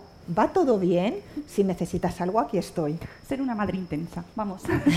no, ojo, intensa o preocupada e involucrada, según bien, se mira. bien, bien. No, pero es tan, fácil, es tan fácil como estar ahí y mostrar esta disponibilidad, mostrar este apoyo, mostrar este, este interés y, por supuesto, estar atentos a las señales, estar atentos pero no nos preocupamos toda la vida, las madres intensas, como, que como tú ¿eh? dices, y con quién sales, y con quién vas, y por qué ya no vas con esta persona, y por qué no. Bueno, pues vamos a estar... ¿Qué, es su padre? ¿De qué pues trabaja? Vamos, a estar especialmente atentos a estos cambios, pero no solamente a estos cambios que se producen en el mundo real, sino también a estos cambios que se producen en el mundo virtual. ¿Qué series ves? ¿A qué creadores de contenido sigues? ¿Por qué les sigues? Porque ya no les sigues. ¿Por qué hay una publicación tuya a las 3 de la mañana? ¿Por qué? ¿Por qué es tan fácil como preguntar y asegurarnos de que nada pasa, de que nada pasa? Y si sospechamos, mostrar que estamos ahí, mostrar interés, apoyo, comprensión. Me callo. Yo, creo que es importante también y creo que es, una cuestión de, responsabilidad cuando hablamos de autolesión y de suicidio, mostrar como dos cuestiones principales. Se habla mucho de las señales de alerta, se habla mucho de las señales que nos deben de poner, ¿no? Eh, pues sí, como una situación de emergencia y hay muchos espacios o diferentes lugares donde se dice que siempre hay señales, ¿no? que siempre se observan señales y no siempre es así. Y no siempre es así, precisamente porque a veces las personas ocultan mucho este tipo de señales de alerta. Y también es justo decir que muchas personas tienen muchas señales de alerta, muchas señales de alerta y muchos factores de riesgo que están presentes en la persona y ello no implica ni que se tengan que autolesionar ni que estén pensando en el suicidio. Y que los factores de protección, a veces que son los más olvidados en la práctica clínica, en poder potenciar cuáles son los factores de protección, modulan muchas veces los factores de riesgo. Es decir, una persona puede tener todos los factores de riesgo del mundo y un único factor protector que compensa y que equilibra todos esos factores de riesgo. Y el mayor factor protector que hay para la adolescencia y para nuestros niños y nuestras niñas es sentirse queridos en su vulnerabilidad, el no sentirse rechazados. Eso es especialmente importante desde la familia y desde sus pares de iguales. y hay personas que tienen todos los factores protectores del mundo, pero tiene un único factor de riesgo tan importante y tan intenso que puede precipitar una ideación suicida o iniciar conductas autolesivas. Y normalmente tienen que ver con acontecimientos vitales estresantes que ocurren con sus vínculos en sus pares de iguales. Evidentemente hay muchas otras circunstancias ¿no? que, son clínicas, que son circunstancias muy aversivas que ocurren en sus experiencias que debemos de tenerlas en cuenta. Pero quizás lo más importante es entender, y nosotros a través de, de los años lo hemos podido comprobar a través de nuestros pacientes, es que nos enseñaron, nos enseñaron a entender cómo ellos no se autolesionan o no piensan en la muerte con la intención de querer morir. Como ya ha dicho Eva, lo que desean es disminuir ese dolor que sienten que no encuentran otro medio para poder disminuirlo. Ellos no quieren morir. Lo que quieren matar es su forma de vivir. Y eso nos ayuda a entender y acompañarles a ver qué le ocurre en sus experiencias diarias para poder proteger y sostener esos momentos de vulnerabilidad, para que ese equilibrio efectivamente no torne hacia un lugar donde, como ya hemos dicho ¿no? a lo largo de la mañana, pues tenga una vida que merezca ser vivida a pesar de las experiencias que haya podido encontrar. Los factores de riesgo y factores de protección creo que es una función educativa que se debe de ejercer hacia todos los lugares, ¿no? tanto virtuales como verbales, como señales de alerta verbal, como no verbal, para educarnos a saber dónde mirar pero con la intención de poder acompañar estas situaciones que nosotros observamos en nuestros pequeños. Y para eso necesitamos que nos enseñen a cómo acompañar a nuestros pequeños en estos momentos. Porque a veces por el miedo, por el temor a decir algo inoportuno, por el terror que nos provoca el devolver o el decirle o darle un consejo que pueda agravar la situación cuando la situación de vida de riesgo está presente, lo que provoca es el silencio. Lo que provoca es el alejamiento y el no hablar de estos aspectos. Y eso se vive desde la adolescencia como una fuente de rechazo y de abandono, donde no puedo hablar de lo que me ocurre con las personas que deben de protegerme. Y esto es especialmente importante de enseñarnos desde las escuelas a poder aprender a comunicarnos con el dolor y con el sufrimiento de nuestros pequeños y acompañarles desde ese lugar porque si no lo hacemos por el miedo, el terror que nos provoca a nosotros, no a ellos, porque su necesidad es de poder hablar de estas cuestiones. Pero el terror que nos provoca a los adultos, el poder hacer una mala devolución e incrementar la situación de riesgo, lo que conlleva es el silencio. Y el silencio lo viven como abandono y como rechazo. E inician el recorrido a la red social donde encuentran otras personas que hablan precisamente de lo que necesitan hablar, pero desde un lugar muy poco saludable. Pues rescatando también un poco eh, por parte de Eva de lo, fácil y lo gratuito que es preguntar. Eh, a los profesionales a menudo nos hacen esta pregunta de cuáles son las señales de alarma, cuáles son los factores de protección, de riesgo, los precipitantes, ¿no? Para decir, bueno, y es verdad que hay una lista, siempre decimos que hay que personalizarla porque cada persona tiene su, propia situación y hay que hacer trajes a medida, pero también creo que hay que dar un paso atrás y es que para saber ver esas señales, para saber conocer estos factores de protección, factores de riesgo y precipitentes, es que hay que tener un buen vínculo por la persona. Y yo tengo que conocerte a ti, tengo que conocer tus gustos, tengo que saber cómo te manejas tú en tus redes sociales, porque si no, desgraciadamente, cuando ya ha ocurrido un intento o el fallecimiento, nos dicen, ahora, a toro pasado, lo veo. Y veo señales por todas partes. Entonces también creo que el vínculo de confianza hay que tenerlo desde antes. Y, una confianza y una transparencia en la que decir, oye, también como padres y madres, eh, entender los límites y decir, bueno, evidentemente no tengo que saberlo todo, no quiero que sientas que cotilleo, pero sí, precisamente cuando te pregunto, porque he visto una señal, eh, a la persona a la que le estamos preguntando, lo que de, verdad que es que a nadie le suele sentar mal eh, que te pregunten porque soy visto. Que es lo que también decía antes Fernando, decir, soy visto, alguien se ha dado cuenta de estos cambios, no ha pasado desapercibido, alguien lo ha visto y además alguien ha puesto algo en marcha. Porque igual también lo han visto sus amigos, igual lo han visto el resto de sus seguidores, pero nadie ha hecho nada. Igual mi madre, mi hermana, mi mejor amiga, mi compi, eh, han dicho, oye, pues efectivamente, has publicado a una, a una hora que no es la habitual, o utilizas un filtro diferente y de pronto todas tus fotos tienen filtro blanco y negro. Me estoy dando cuenta de esto, sé que para ti es importante, tan importante como para ponerlo en tus redes sociales en vez de callártelo, qué bien que lo, que lo he visto. Te ofrezco este espacio seguro en el que hablar y no te preocupes que eh, no tienes, a veces los adolescentes casi parecen que lo, que lo encriptan y, lo ponen a una manera en que para ellos tiene sentido cómo está expresado en la red social, pero los, desde fuera, si no vamos con este ojo, eh, no lo podemos estar viendo y eso entonces el, el momento de ofrecer este espacio en el que podemos hablar sin que sientas que, tienes que hacer este esfuerzo por encriptar de a ver si alguien lo ve. Otras veces es mucho más explícito y ni encripta ni, nada, que se ve.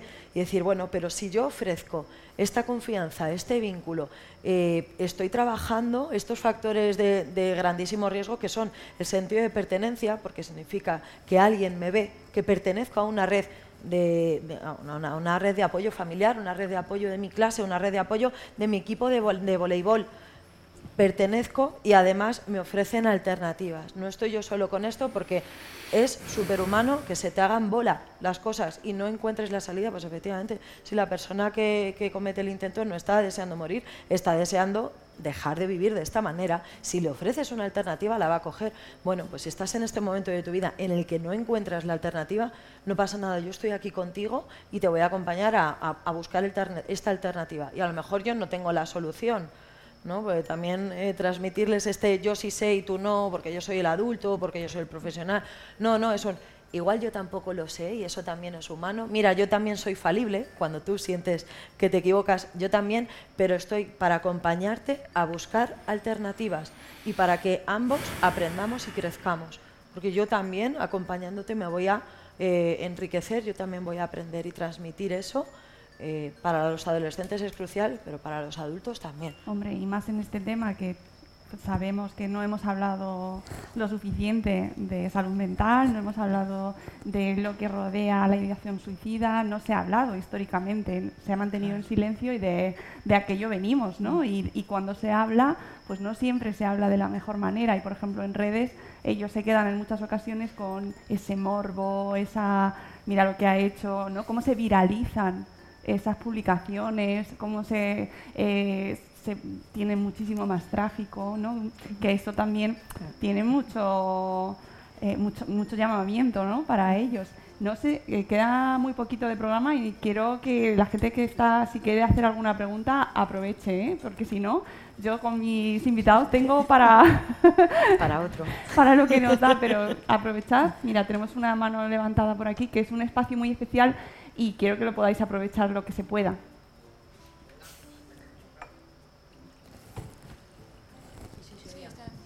Hola, a mí bueno, buenos días o buenas tardes ya. Yo no me ha quedado claro una cosa que quería preguntar, porque por un lado ha dicho Fernando que efectivamente estoy de acuerdo, es la dictadura de la felicidad, no la que se impone en redes.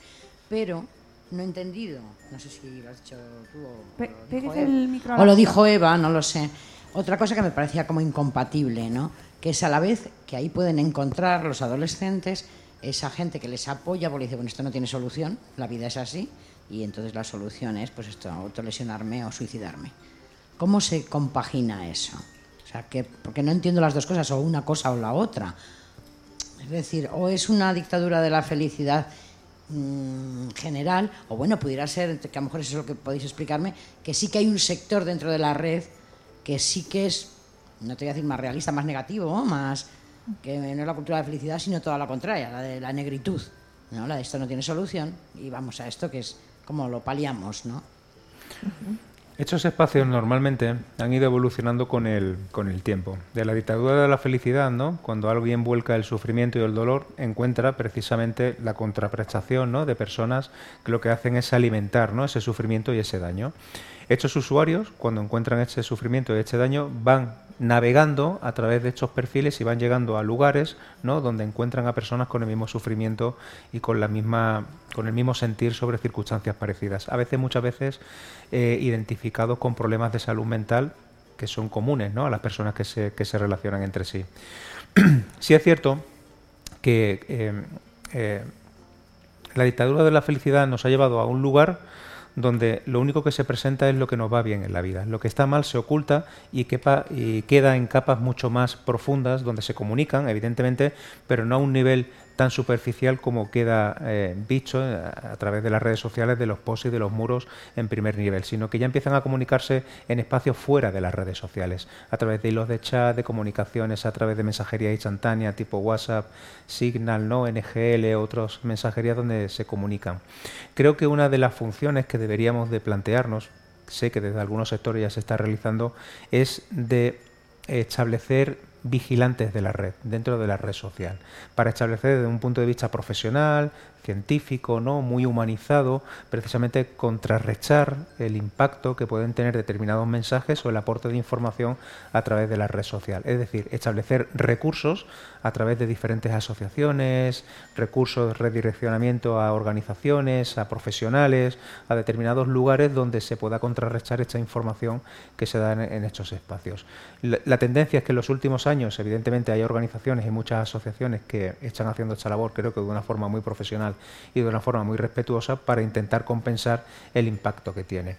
Pero efectivamente el impacto eh, presente que hay en esta dictadura de la felicidad sigue estando en los primeros niveles, pero cuando llegamos a capas mucho más profundas, donde el sufrimiento se despliega, está oculto de el primer plano, ¿no? Ocurre, como decimos en, en backline, ¿no? Detrás del escenario. Claro, pero Fijaros por complementar lo de Fernando, que hemos dicho que las redes han traído muchos riesgos, muchas problemáticas, pero también tienen pues, pues su lado positivo y tienen sus cosas buenas, que de lo que se trata es de que sepamos aprovechar.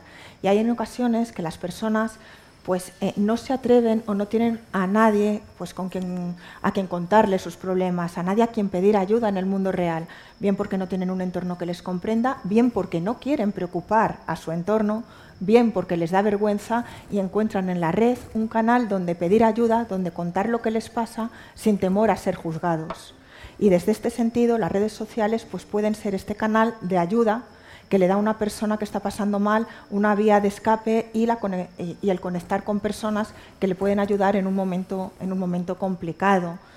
Hay ocasiones el tema de que, de que en las redes se puede encontrar las 24 horas a personas con las que hablar, el tema del anonimato en el que tú puedes decir que te sientes mal y contar lo que te pasa sin temor a ser juzgado, al final también hacen de las redes ese canal donde expresar emociones y buscar ayuda eh, de una forma, eh, vamos a decir, de una forma segura, entre comillas, para uno mismo.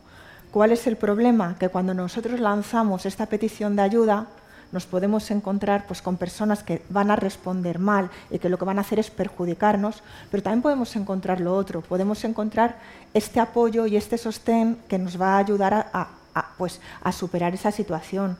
Y de hecho, en estudios que se está haciendo, concretamente en, en uno que hemos hecho Fernando y yo, hemos preguntado esto, si en alguna ocasión al sentirte mal has pedido ayuda a través de la red y los jóvenes lo están haciendo y están recibiendo esa ayuda de personas que han pasado por lo mismo y que en un momento dado le dan esa fuerza para pueda haber soluciones, hay alternativas.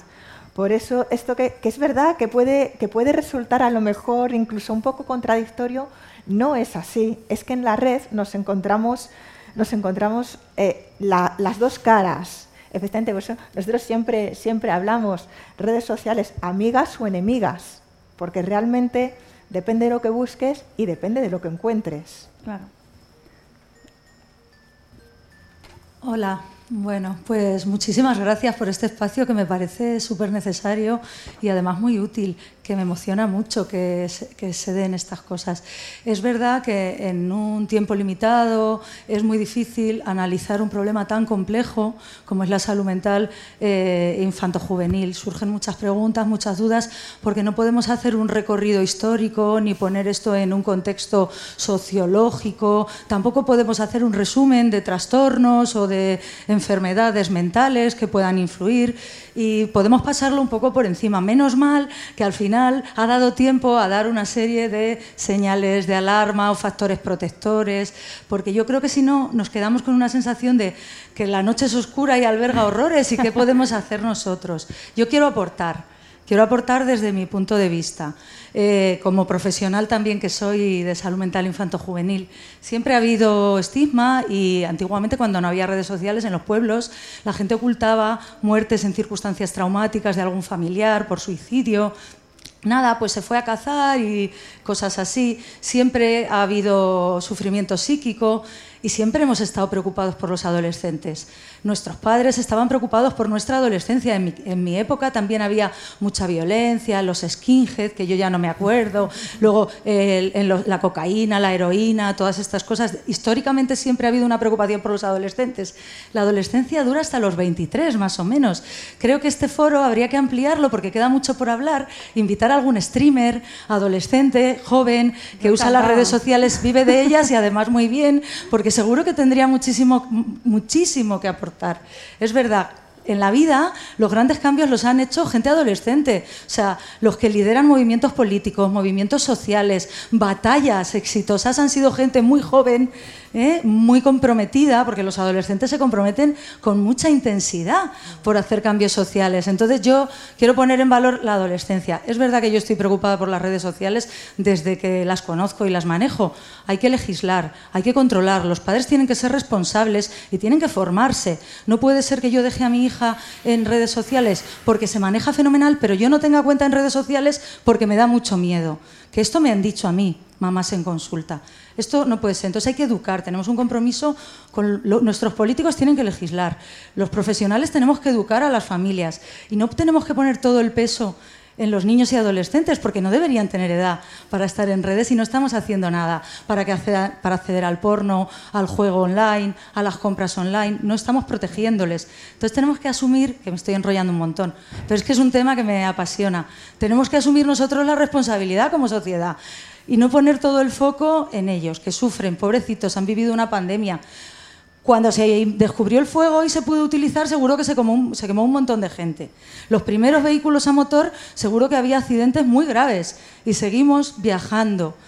Ahora que tenemos internet, pues estamos viendo las consecuencias hasta que le cojamos el truquillo. Entonces yo creo que estos espacios son geniales para que todos vayamos teniendo conciencia de nuestra responsabilidad y hagamos grandes cambios sociales. Y solo quería decir esto porque si no se queda uno como con un pozo pues, de angustia de cuando mis hijos crezcan, qué horror. Cuando crezcan tus hijos esto ya lo tenemos dominado. Abigail, ¿dónde podemos escucharte? ¿Eh? ¿Tienes podcast? Sí, tengo un podcast, sí. Cuéntanos, ¿dónde, podemos escucharte? Bueno, en todas las plataformas así más habituales. Se, llama? Psiquiatras al Aparato. con mi amiga Elena Benítez Cerezo, también psiquiatra, a la que quiero mucho. Pero no estoy aquí por eso, ¿eh? lo que pasa es que, tú lo sabes, Mónica. No, no, no. Pero tengo mucho carrete porque tengo podcast. pero como buena podcaster hay que defenderlo, claro que sí. Gracias. No sé si... Es que tenemos otra pregunta por allí. Y tenemos que terminar ya enseguida porque no, ya se nos va el tiempo. Pero muchas gracias por las aportaciones, ¿eh? Abigail. Y... sí, hace casi, eh, ahora va a ser un año que fui a una biblioteca un domingo por la mañana y había allí una madre eh, con, con, un hijo, era latinoamericana, y, y, estaba intentando para que se concentrase. El, el hijo cada, cada minuto cogía el móvil, no no podía pasar el, tiempo. Entonces, esa madre, para, yo lo he pensado luego, digo, es una madre de coraje, porque lo que no se daba cuenta es que estaba luchando con, un montón de, ingenieros, de psicólogos, que han diseñado esas páginas para, para que el hijo esté adicto. O sea, hay una parte de la psicología, como la conductual, que es la que han aprovechado, digamos, estas redes para, para adicionarlos entonces eso es lo que no se cuenta, o sea, que, que, que estaban, estáis luchando, digamos, con, otros, digamos, de la Barner, del otro lado. ¿no? entonces eso, eso no, está presente, y sin embargo es, es, una cosa que está detrás de todo esto. Bueno, ¿puedo? Sí, sí, sí. A mí me parece, creo que has abierto un debate, si me permite, creo súper interesante, porque esto daría para un fin de semana de un debate súper interesante. La ingeniería social social que hay detrás del uso de las redes sociales e Internet y cómo han secuestrado, como he dicho, nuestra atención y nuestra concentración. Y es cierto que hay todo un proceso de ingeniería social detrás de, eh, la captación de la atención con fines puramente económicos y comerciales. Pero también es cierto que quizás lo que no nos damos cuenta es que detrás de los fines comerciales, que también los hay, por supuesto, porque eh, en definitiva para eso se ha realizado toda esta campaña, no nos damos cuenta que las redes sociales e Internet, en nuestros pequeños y creo que los adultos también, se ha convertido en el principal factor de riesgo que hay para determinados problemas de salud mental, sobre todo autolesión y conducta suicida. Y tenemos que realizar una labor profundamente científica y tendremos que acompañarnos y aprender a acompañarnos y a establecer estrategias y planes estructurados y sistematizados para poder compensar y equilibrar los riesgos que evidentemente las nuevas tecnologías han traído a nuestra vida, porque detrás hay un proceso de ingeniería social para captar nuestra atención y nuestra concentración. Y esto va a traer efectos a largo plazo, ya lo estamos observando. ¿eh?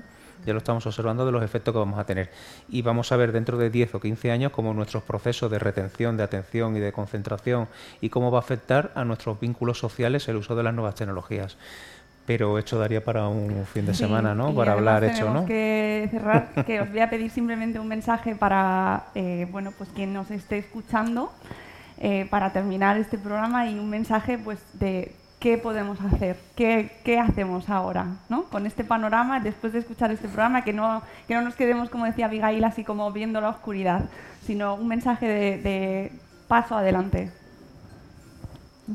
Bueno, pues yo diría que todos, todos eh, podemos ser parte en la prevención del suicidio, que es tan fácil como estar, ver, mirar, escuchar, acompañar, estar ahí queriendo, dejándose querer, acompañando, dejándose acompañar, mirando a quien nos rodea, viéndole, sin juzgar, sin opinar, sin buscar soluciones gratuitas que no están en nuestra mano, simplemente estar. Cinco minutos de nuestro tiempo, media hora de nuestra vida, escuchando, acompañando, dando un abrazo y demostrando que estás ahí, pueden cambiar una vida. Y es que pueden cambiarla. Jopé, pues hagámoslo, pongámonos, dejemos, dejemos de ir con prisa en muchas ocasiones y démonos el tiempo para ver, para mirar, para escuchar y para dejarnos ver, para dejarnos acompañar y para dejarnos oír. Leí no hace mucho, no recuerdo el libro, y además me impactó profundamente y estuve reflexionando sobre ello durante un tiempo. Y es que creo que el proceso de acompañar a las personas con un dolor y un sufrimiento tan extremo empieza, en primer lugar, por acompañarnos nosotros primero. Y había, y en este libro había un, refrán, ¿no? había una frase que partía un poco del budismo, que decía que para acompañar en el dolor y en el sufrimiento tenemos primero que entender nuestro propio sufrimiento, nuestro propio dolor, nuestros propios miedos, para poder empatizar con el dolor del otro y a través quizás de nuestra vulnerabilidad podamos aprender a acompañar a otros también en su vulnerabilidad y escucharlos para entender lo que tienen que decirnos desde sus ojos, desde su mundo, no desde el nuestro, sino desde el suyo.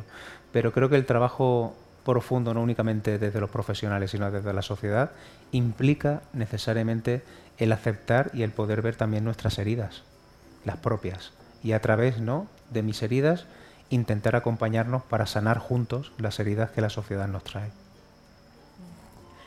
Y si yo tuviera que dar casi un, último consejo, eh, sería el perderle el miedo. Perderle el miedo a las redes sociales, perderle el miedo a hablar de suicidio, perderle el miedo en general a comunicarnos y, sobre todo venir, oye, que si han llegado hasta este podcast, hasta este vídeo, es que hay curiosidad y ganas. Genial, porque es verdad que hay decenas de, libros, de podcasts, de tutoriales, de, hay mucha información sobre el qué hacer, pero al fin y al cabo el, pilar, el núcleo, el, cerebro de todo esto es la actitud que uno tenga. Si uno tiene actitud de ayudar y de acompañar y de entender, lo demás casi va a ser lo fácil.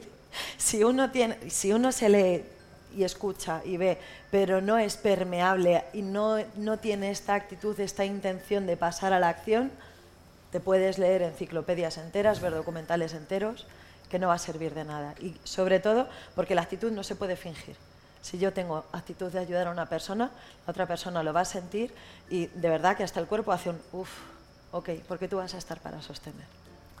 Pues también actitud, leer los libros de nuestros invitados, que lo podéis comprar y os los van a firmar aquí a la salida del programa y daros las gracias, Eva, Fernando, Paula. Se nos han quedado muchísimas cosas fuera. Yo tenía un guion inmenso, pero es que no da tiempo para hablar de mucho más. Sé que espero que haya más y que, y que podamos seguir hablando de este tema porque es muy importante y, que las personas que nos escuchan y que están hoy aquí también pues sepan que os pueden encontrar en redes, Eva.